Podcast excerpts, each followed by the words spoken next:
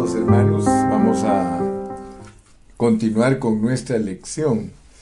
Esta lección, eh, como es bastante larga, eh, nos va a tomar este otro periodo de tiempo y puede ser que nos tome un tercer tiempo, pero de todas maneras queremos quedar bien informados, bien ubicados de cómo es que Dios, cómo es que el Señor trata con los gentiles y con los judíos, o sea, en su regreso, qué es lo que Él tiene para los gentiles y para los judíos. Ese es el título de lo que estamos eh, tratando de entender ahorita.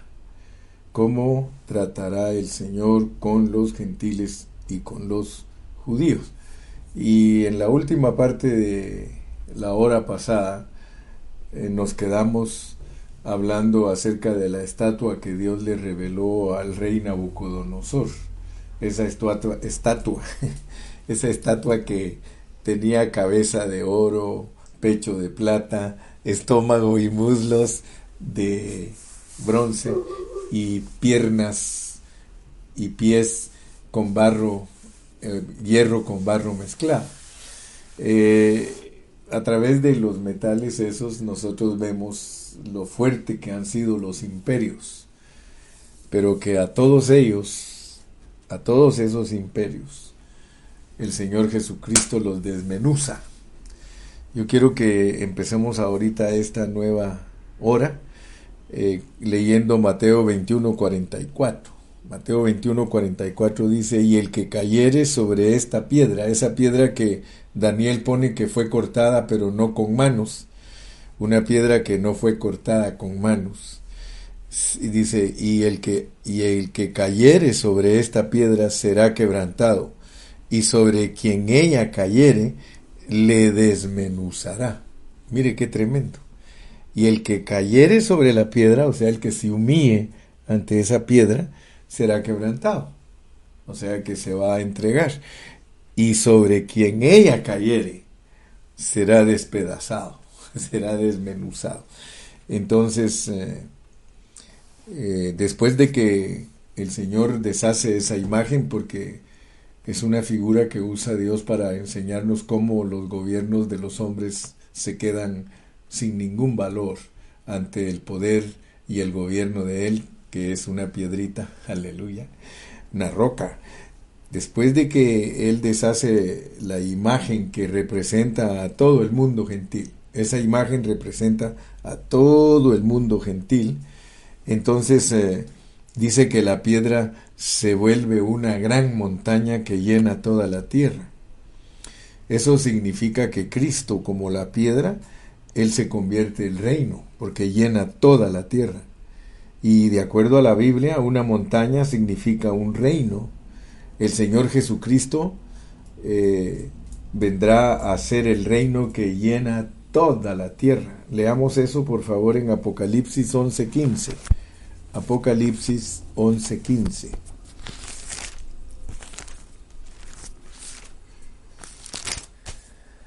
Dice, el séptimo ángel tocó la trompeta y hubo grandes voces en el cielo que decían, los reinos del mundo han venido a ser de nuestro Señor y de su Cristo, y Él reinará por los siglos de los siglos. Reinará mil años, siglos de siglos, diez siglos va a reinar. Entonces los reinos del mundo vinieron a ser de del reino de Cristo, el reino del Señor, y Él reinará por los siglos de los siglos. Ahora, después que el Señor Jesús eh, termine con la dispensación de los gentiles, toda la tierra va a ser llena de su reino. Aquí lo estamos leyendo. Y ese reino es el agrandamiento de Cristo. Eh, la piedra que se volvió una montaña significa que Cristo se vuelve un reino. O sea, el reino de los cielos simplemente el agrandamiento de Cristo. Por eso es que cuando hablamos de que nosotros somos vencedores al vivir la realidad del reino, nosotros somos el agrandamiento de Cristo, la multiplicación de Cristo, somos los muchos hijos que Él trae a la gloria. El Señor Jesucristo es el Rey. Amén. Y cuando Él entró en nosotros, Él se convirtió en el reino. La, la mera verdad, la mera neta, es de que si a nosotros nos gobierna totalmente Cristo, nosotros somos el reino. Si Él no nos gobierna totalmente a nosotros, nosotros no somos el reino. Y usted puede ver entonces que Cristo se vuelve esa montaña, se vuelve el reino. Gloria a Dios. Nosotros eh, podemos leer eh, que todo esto que se nos explica aquí está explicado en el Antiguo Testamento en muchas figuras. Así que la piedra que desmenuza se vuelve una montaña. El Señor Jesucristo, crecido en todos nosotros, se vuelve el reino.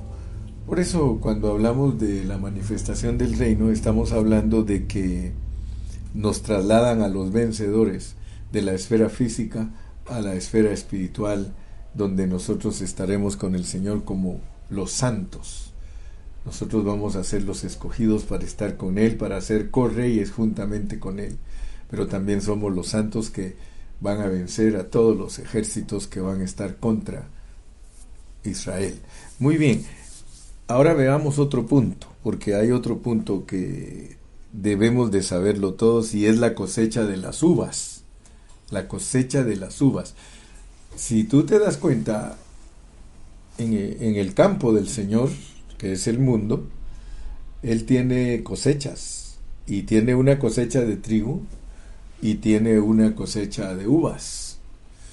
La cizaña no es cosecha porque la cizaña en el tiempo de la siega hay que hacerla montones y quemarla.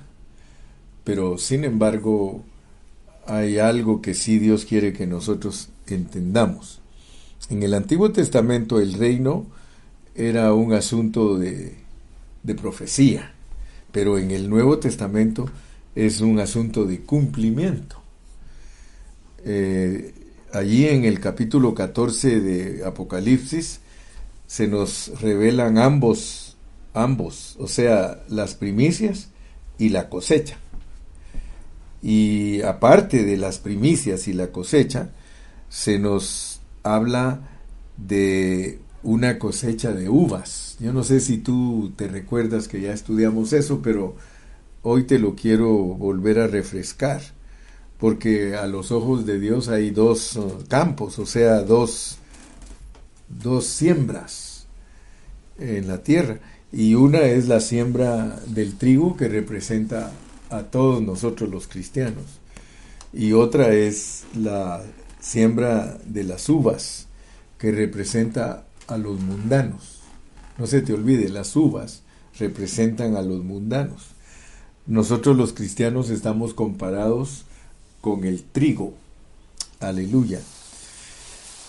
Y el Señor aquí dice algo. Vamos a ir a leer a Apocalipsis 14, versículos del 17 al 20, para que te familiarices con las uvas dice en el versículo 17, salió otro ángel del templo que está en el cielo, teniendo también una hoz aguda. Salió del altar otro ángel que tenía poder sobre el fuego, y llamó a gran voz al que tenía la hoz aguda, diciendo, Mete tu hoz aguda, y vendime a los racimos de la tierra, porque sus uvas están maduras. Y el ángel arrojó su hoz en la tierra y vendimió la viña de la tierra y echó las uvas en el gran lagar de la ira de Dios. Y fue pisado el lagar fuera de la ciudad, y del lagar salió sangre hasta los frenos de los caballos por mil seiscientos estadios, aproximadamente unas 250 millas. Fíjate pues, aquí te puedes dar cuenta que el lagar, el lagar fuera de la ciudad, ahí puedes ver, y la sangre que llegó hasta los frenos de los caballos, ahí no nos dice que es jugo de uva, sino que nos dice claramente que de las uvas salió sangre. Entonces está usando Dios una figura para mostrarnos que las uvas son hombres. ¿verdad?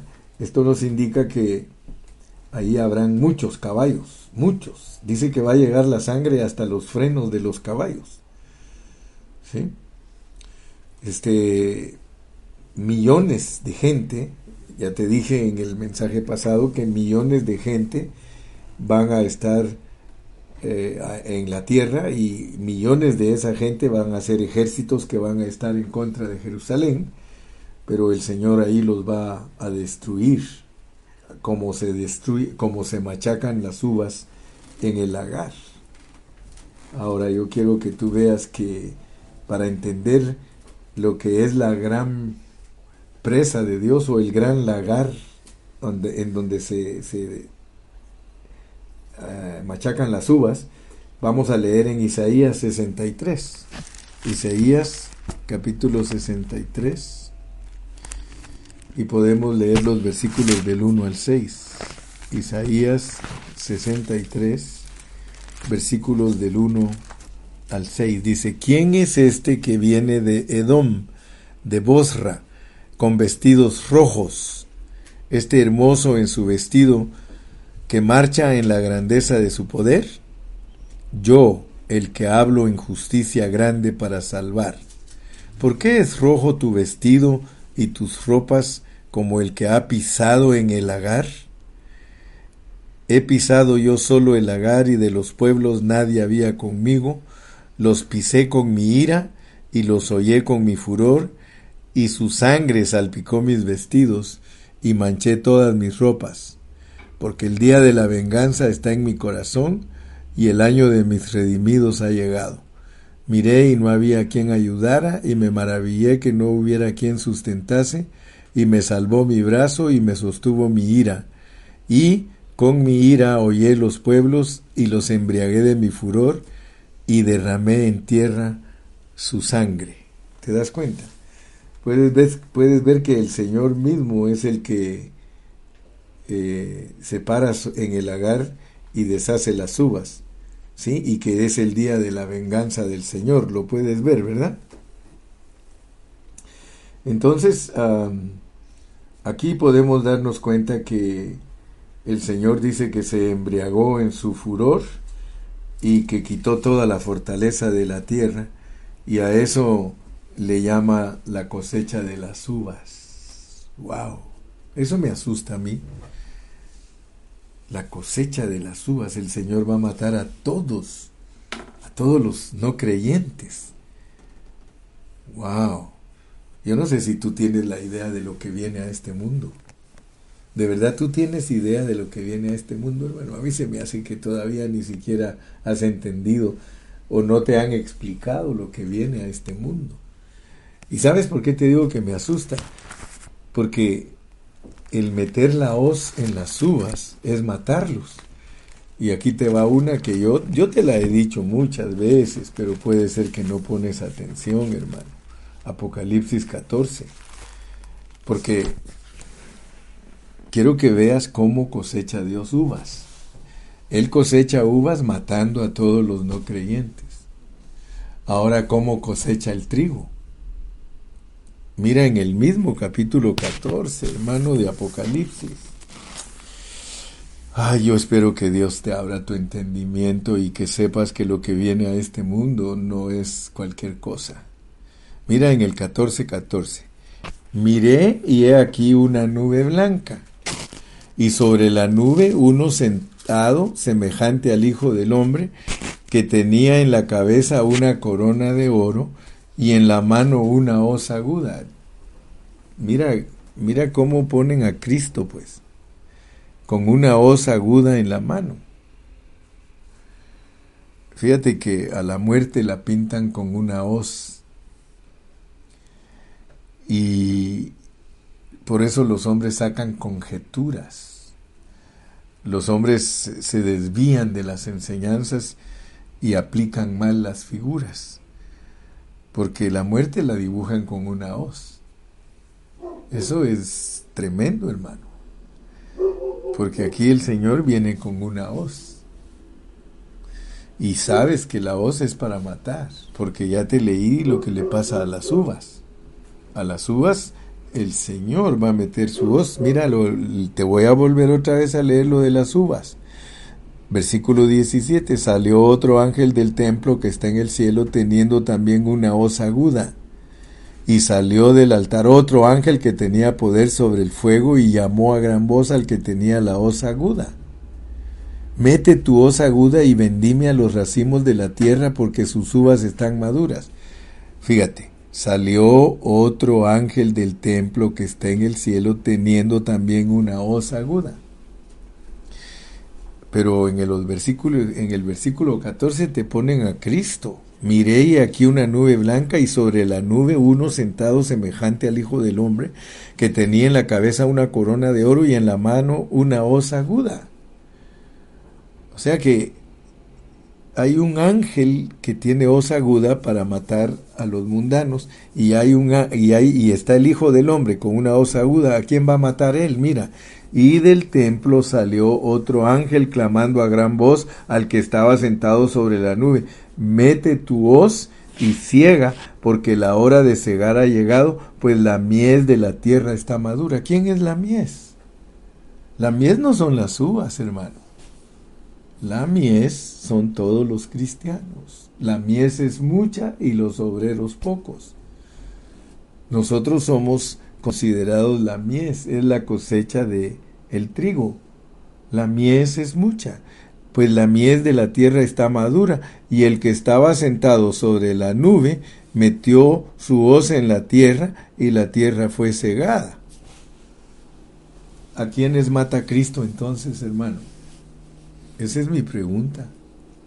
te estoy diciendo, si tú eres un buen estudiante de la Biblia y estudias bajo contexto la Biblia, tú te vas a dar cuenta que el Señor, el Señor se va a llevar, se va a llevar a una gran multitud de esta tierra muerta. Asústate. Porque esa es la cosecha de los cristianos. La cosecha de los cristianos. El Señor va a meter su hoz y ciega. Pero esa es la cosecha. Por eso es que Dios, al principio del capítulo, te habla de los de las primicias, mira, las primicias. Las primicias son recogidas antes de la cosecha. Vamos al capítulo 14 en su principio. Después miré y aquí el Cordero estaba en pie sobre el monte de Sión, y con él ciento cuarenta y cuatro mil que tenían el nombre de él y el de su padre escrito en la frente, en la frente. Y oí una voz del cielo como estruendo de muchas aguas, como sonido de un gran trueno, y la voz que oí era como de arpistas que tocaban sus arpas y cantaban un cántico nuevo delante del trono y delante de los cuatro seres vivientes y de los ancianos, y nadie podía aprender el cántico sino aquellos ciento cuarenta y cuatro mil que fueron redimidos de entre los de la tierra, redimidos de entre los de la tierra. Fíjate que a esos no les metió la hoz. Estos fueron redimidos, juntados. Juntados. ¿Quiénes son? Estos son los que no se contaminaron con mujeres, pues son vírgenes. Estos son los que siguen al Cordero por donde quiera que va. Estos fueron redimidos de entre los hombres como primicias para Dios y para el, el Cordero, y en sus bocas no fue hallada mentira, pues son sin mancha delante del trono de Dios. ¿Por qué nosotros predicamos acerca de los vencedores? Nosotros predicamos que los vencedores son las primicias. Estos son los hombres que en la venida de Cristo, en la venida de Cristo, Él los va a redimir. Los va a redimir a todos estando vivos, pero ellos son personas que llenan las calificaciones de una persona totalmente transformada. Ellos no se contaminaron, son vírgenes, siguen al Cordero, son primicias para Dios. Sea que esas primicias son para que Dios las reciba. Si ustedes se dieron cuenta en los resúmenes que nos presentaron los hermanos, ellos nos presentaron los resúmenes acerca de el hijo varón, Hablaron del hijo varón, hablaron de las primicias y hablaron del rebusco, o sea, la pepena. Entonces aquí Dios nos muestra claramente, pero muy claramente, las primicias en el principio del capítulo 14 y en el 14, 14 y 15 la cosecha, la cosecha. Fíjate que la cosecha de los cristianos la pone junto con la cosecha del mundo. O sea que ahorita que Cristo regresa, Él viene a cosechar. Él recibe todo lo que es de Él. Todos los cristianos les va a meter la hoz. Si tú no me crees, yo ya te leí el capítulo 7 donde dice que los cristianos que lavaron sus ropas en la gran tribulación, ellos murieron. Esta hoz se la tienes que aplicar a la persecución del anticristo. O sea que el que controla todo es Dios porque es Dios el que le dio el poder, es Dios el que le da el poder a la bestia para que la bestia destruya a los cristianos. Entonces, pero Dios te muestra que es por medio de su soberanía, Él es el que tiene la hoz. Es el Señor Jesús el que mete la hoz. ¿Y a quién usa para meter la hoz? Al anticristo. Porque esa hoz es negativa. Esa hoz es para matar. Entonces esa voz representa el poder que le ha sido entregado al anticristo para que mate a los cristianos y que Dios los pueda recoger de esta tierra. Pero ellos se presentan de acuerdo al capítulo 7, porque te acuerdas que te dije que el capítulo 11 al 22 solo es una repetición, pero ya con explicaciones. Entonces cuando tú lees en el capítulo 7 dice que esos que vinieron con las vestiduras blancas y que están delante del trono del Cordero, dice que ellos lavaron sus ropas y las han emblanquecido, pero que salieron de la gran tribulación. Ahora yo te pregunto a ti, ¿qué quieres tú, mi hermano? Porque Dios te da a escoger y muchos de ustedes lo toman como broma. Dios nos da a escoger ahora. Ahora es cuando nosotros tenemos que dejar que Cristo se forme en nosotros para que no nos toque pagar con nuestra vida en la gran tribulación. Pero la multitud de los cristianos que se va a morir en la gran tribulación no se puede contar. Son como la arena del mar, y se no se pueden contar.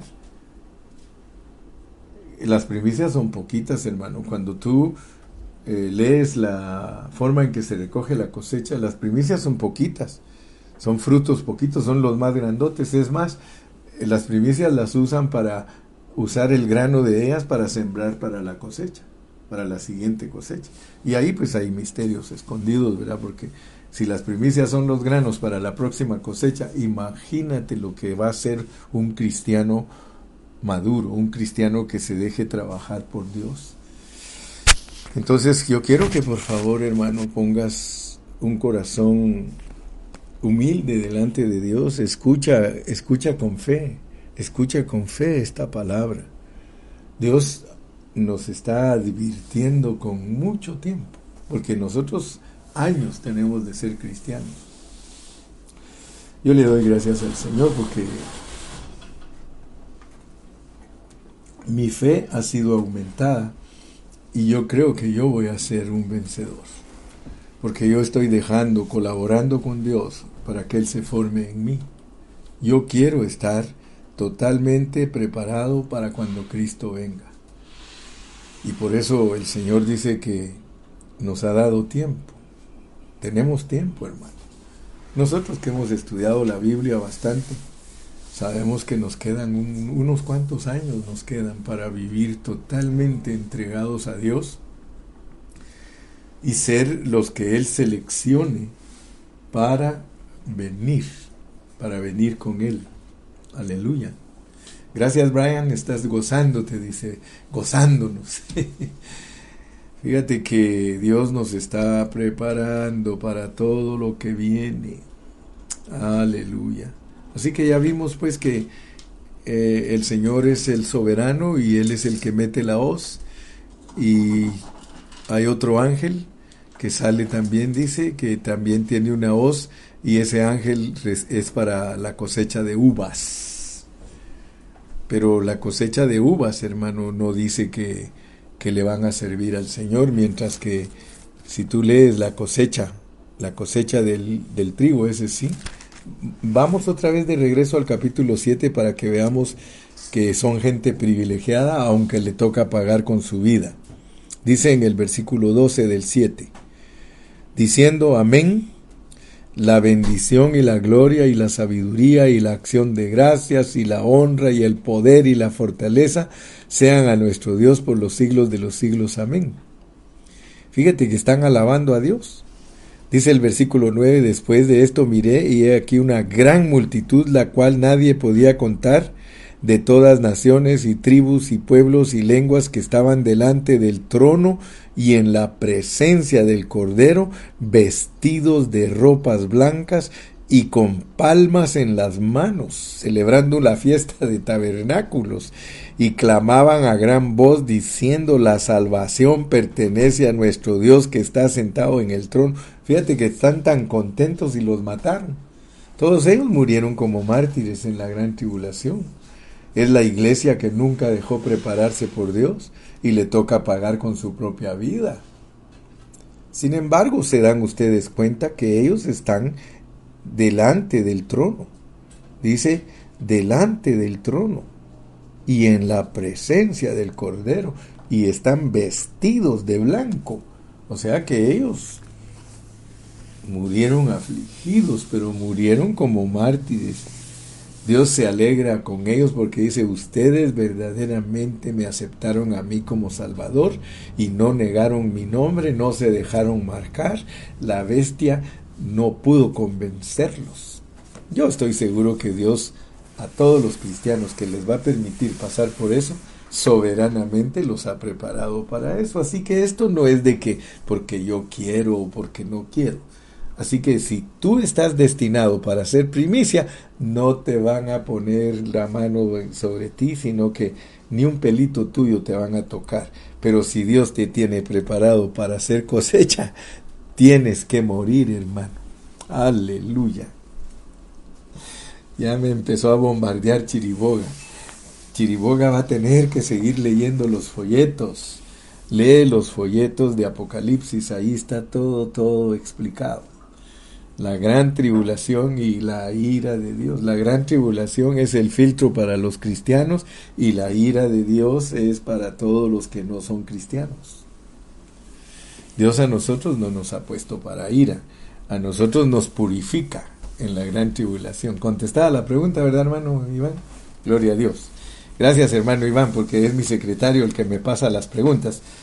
Eh, Dios bendiga a todos mis hermanos. Entonces creo que estamos viendo algo más claro.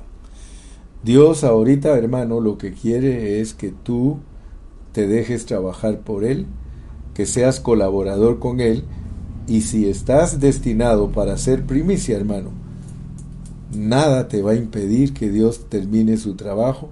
Cuando Cristo regrese, tú estarás listo, estarás totalmente maduro antes de que empiece la cosecha.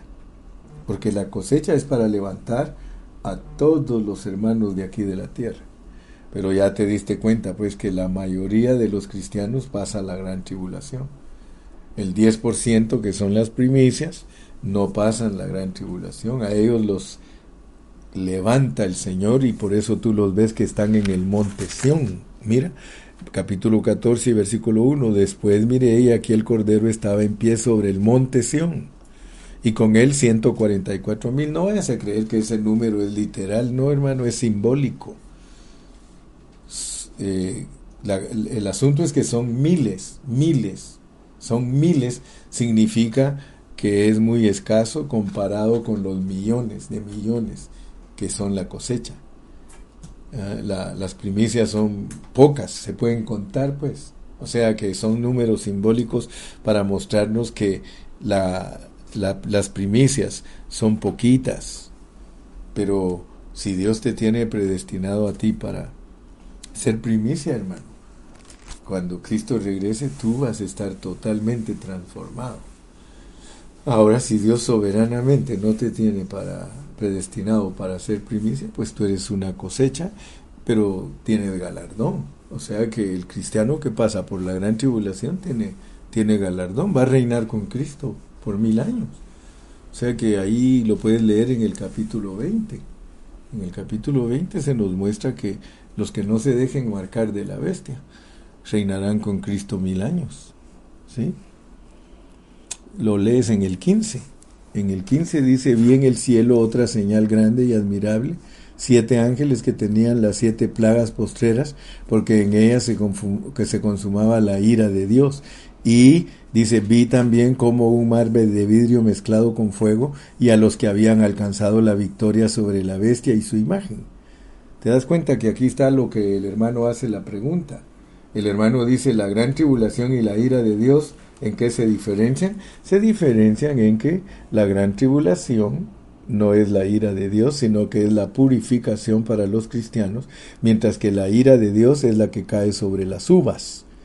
Por eso dice, Vi en el cielo otra señal grande y admirable, siete ángeles que tenían las siete plagas postreras, porque en ellas se consumaba la ira de Dios, se consumaba. Ya más adelantito, ahorita vamos a estudiar cómo la ira de Dios va a caer sobre las naciones. Y también como un mar de vidrio mezclado con fuego, y a los que habían alcanzado la victoria sobre la bestia y su imagen, y su marca y el número de su nombre en pie sobre el mar, mar de vidrio con las arpas de Dios. El cristiano no tiene ninguna pérdida de morir en la, en la gran tribulación. Va a estar con Dios, gozoso, con las arpas, cantando el cántico de Moisés, siervo de Dios, y el cántico del Cordero, o sea que van a haber judíos y cristianos y van a estar diciendo, grandes y maravillosas son tus obras, Señor Dios Todopoderoso, justos y verdaderos son tus caminos, Rey de los santos. Aleluya. ¿Quién no te temerá, oh Señor, y glorificará tu nombre? Pues solo tú eres santo, por lo cual todas las naciones vendrán y te adorarán, porque tus juicios se han manifestado. Aleluya. Después dice de estas cosas, miré y aquí fue abierto en el cielo el templo, el tabernáculo del, del testimonio, y ahí ya vamos a entrar después a ver esas cosas. Pero mi punto entonces que quiero que alcances a ver es la diferencia entre las uvas y el, y el trigo. Si ahorita captaste la diferencia entre las uvas y el trigo, ahí, es, ahí tienes bien clarito cómo Dios va a trabajar con la, cómo va a tratar con las uvas y cómo va a tratar con el trigo, cómo va a tratar con Israel también, porque eh, en Israel también hay judíos que son cristianos y hay eh, la mayoría son mundanos, son uvas. Muy bien, pasemos entonces ahora al Armagedón, un tema que muchos hermanos lo complican, pero Armagedón no tiene ninguna complicación. Vamos aquí en Apocalipsis 16 y leamos de los versículos 12 al 16. Dice, el sexto ángel derramó su copa sobre el gran río Éufrates, y el agua de éste se secó para que estuviese preparado el camino a los reyes del oriente. Y vi salir de la boca del dragón, y de la boca de la bestia, y de la boca del falso profeta tres espíritus inmundos a manera de ranas, pues son espíritus de demonios que hacen señales y van a los reyes de la tierra en todo el mundo para reunirlos a la batalla de aquel gran día del Todopoderoso. He aquí yo vengo como ladrón, bienaventurado el que vela y guarda sus ropas, para que no ande desnudo y vean su vergüenza. Y los reunió en el lugar que en hebreo se llama Armagedón, el valle de Megido.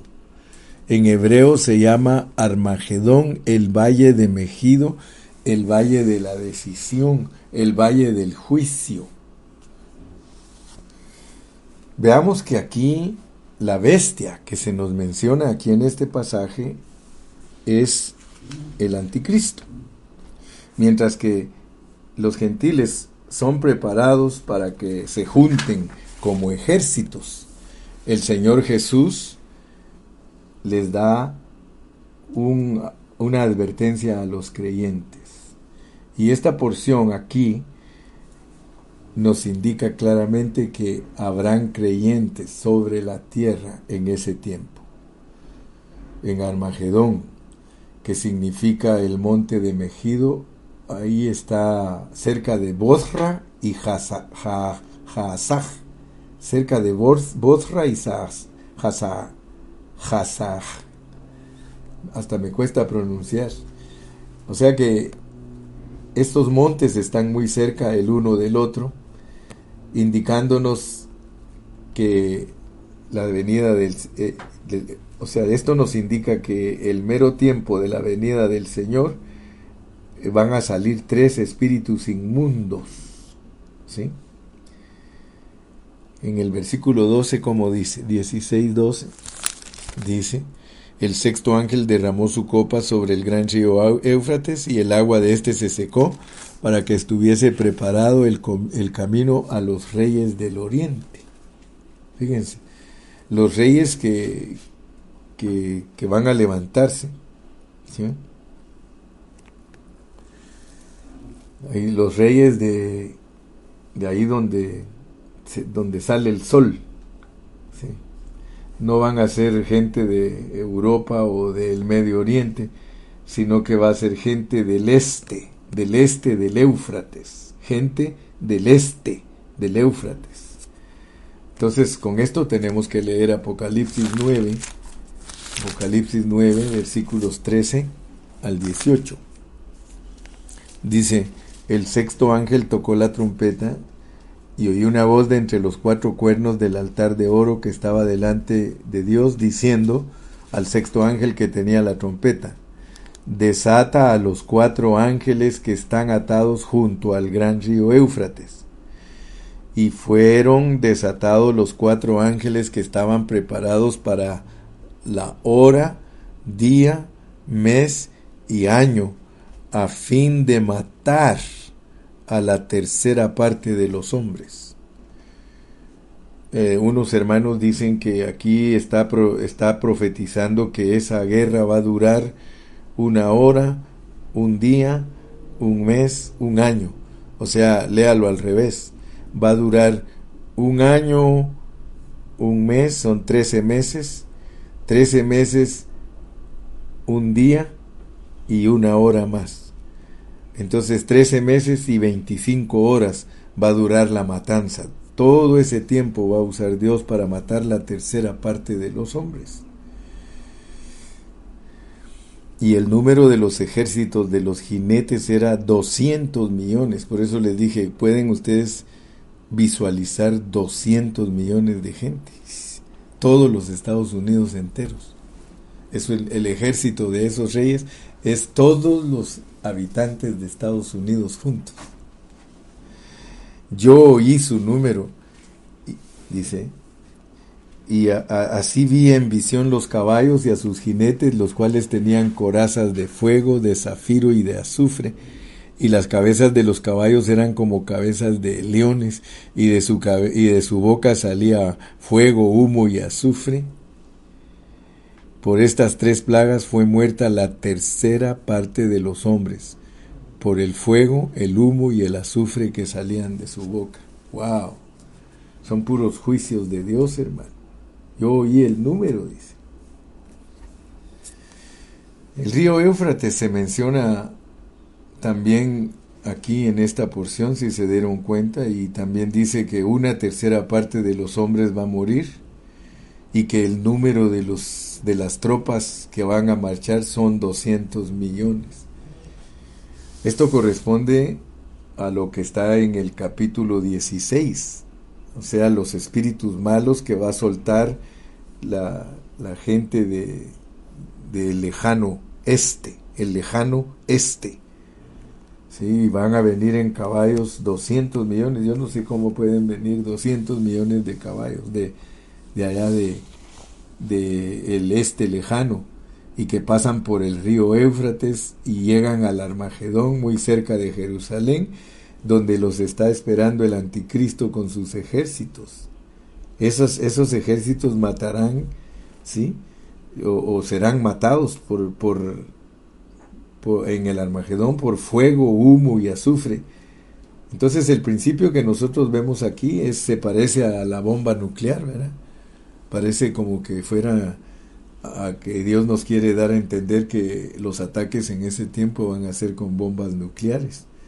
Entonces nosotros aquí recordemos que estos ejércitos están al mando del anticristo, pero los ejércitos que vienen del este lejano van a pasar a través del Éufrates.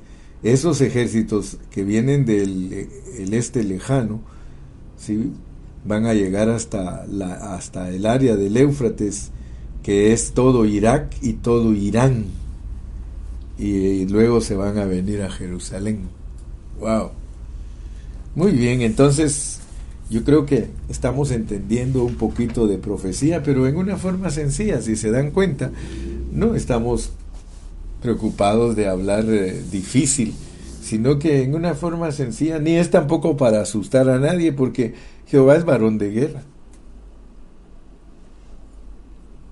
Dígame usted cuándo esta tierra no ha tenido guerra. Dice que si se resume toda, toda, toda la historia, toda la historia de los seis mil años que llevamos, nunca han habido más de 200 años de paz. Si resumimos toda la historia, todo el tiempo ha habido guerra en esta tierra. Ahora, ¿quién es el comandante de la guerra? Jehová. Eh, si, si Dios quiere hay guerra, si Dios no quiere no hay guerra. Muy bien, entonces concentrémonos un poquito en el lagar de la ira, el lagar de la ira.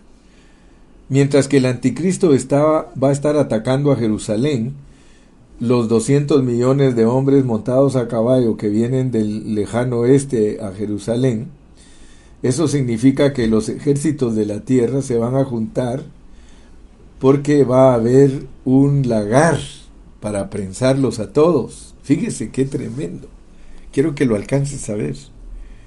Es Dios el que está trayendo a toda la gente, la va a llevar hasta donde Él quiere llevarla allí enfrente de Jerusalén, porque toda la gente odia a los judíos y toda la gente odia a la iglesia, eso significa. Pero Dios los va a traer, ¿por qué? Porque viene a, a enjuiciarlos.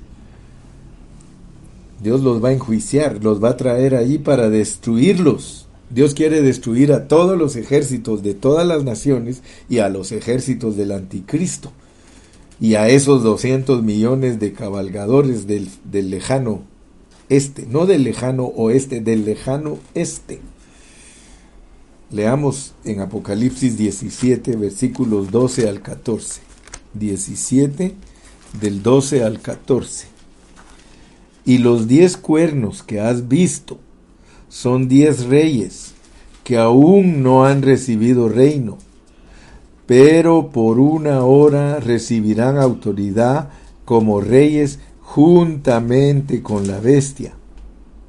Estos tienen un mismo propósito y entregarán su poder y su autoridad a la bestia Pelearán contra el Cordero y el Cordero los vencerá, porque Él es Señor de señores y Rey de reyes, y los que están con Él son llamados y elegidos y fieles.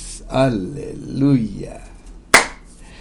Los diez cuernos representan a los diez reyes que súbitamente van a recibir autoridad como reyes por una hora una hora de, de, autoridad van a tener, te puedes imaginar tú a unos reyes que solo les dan autoridad una hora. ¿Sabes por qué les dan autoridad solo una hora? Porque son malvados. Ellos van a ser muy malos. Y por eso el Señor solo les da autoridad una hora para que operen junto con la bestia y el anticristo, el cual le va a hacer guerra al Cordero. Yo quiero que captes capta, por favor, cuando van a pelear contra el Cordero, solo cuánto los deja operar el Señor? Una hora. Quiere decir que para Cristo son pan comido. ¿ah? Esos ejércitos